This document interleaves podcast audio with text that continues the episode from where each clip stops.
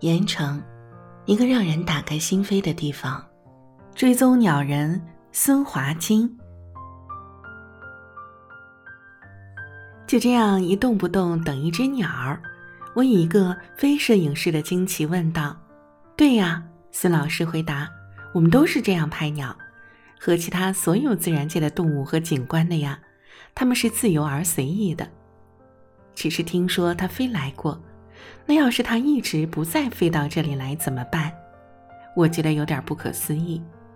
孙老师温和地笑了笑，那就一直耐心地等着。但我相信，既然有人看到他来过，那就证明这块土地的环境和水土是他喜欢并适宜他的，他应该还会回来的。孙老师很肯定，他说：“我拍了几十年的鸟。”我知道鸟儿是对自然环境最敏感的一种禽类，或者也可以说，大自然里最敏锐的动物就是鸟。它们为了找到一片最适合它们生活的地方，可以不吃不喝，连续飞翔八天八夜，飞越八千海里路程，可以从大海的这一头飞到地球的另一端。有时候这样飞行一次下来。鸟儿们的整个体重就已经减轻了一半儿，但是它们始终在飞，始终在寻找这个地球上最适合它们生存繁衍的净土。它们知道哪里是最干净、最优美的地方，尤其是这种濒临灭绝的珍稀鸟类，它们能来过，它们就会再来。高高瘦瘦的孙老师说这番话的时候，充满了一种深情。就像那些飞来又飞过的鸟儿，就是他熟悉已久、期待已久的家人。他的深情里包含着无尽的眷恋。看看天色有点晚了，孙老师说今天就不等彩环了，他要带我去看那本杂志上面写过引来我跟他见面的条子泥。我有点不好意思，觉得自己有点耽误了他的事情。孙老师又温和地笑了笑，安慰我：“条子泥也是我拍了二十年的地方，也是我百拍不厌、百去不厌的地方。我就是盐城人，在这里拍了二十多年家乡的风景，带你看一看盐城美丽而又唯一的自然风光，也是很重要的一件事情啊。”说的也是，我坐上孙老师的车，我们往条子泥开去。关于条子泥的故事，我需要用下面专门的一篇文章来说。现在说说后面发生的事儿。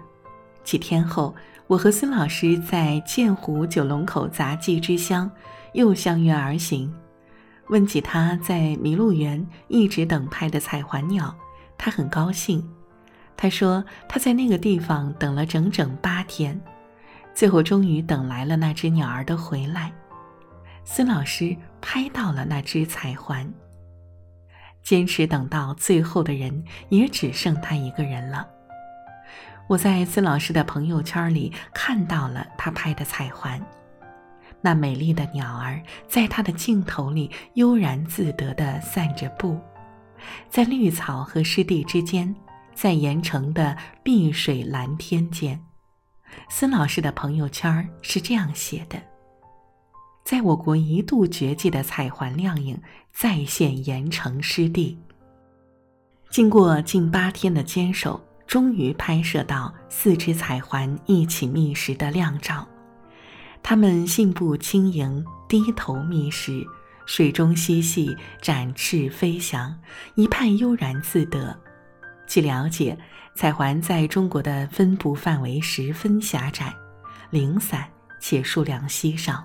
中国濒危动物红皮书鸟类一度宣布彩环在我国绝迹。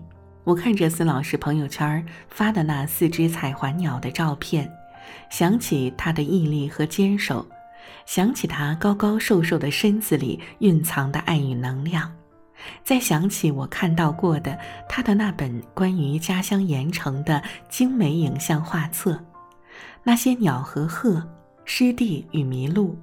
条子泥与潮汐森林，那是要对自己生长的土地和大自然生态有无比的钟情，以及深入骨髓的热爱，还有懂得。才能做到这样日复一日、年复一年的付出，才能看到那样的美，以及自然的倾诉，动物精灵们的密语。我相信，在我的词典里，孙老师已经不像是人类，他更像一只鸟。他在人与鸟的边界与边缘执着地游走解读。他是人类的身体，却拥有着鸟儿一样的感知。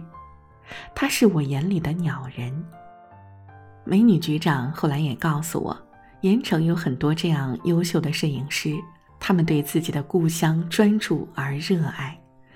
同时，这片奇幻又集合了大自然众多原生态风景的故乡宝地，也成就了他们作为一个热爱摄影者的先天条件。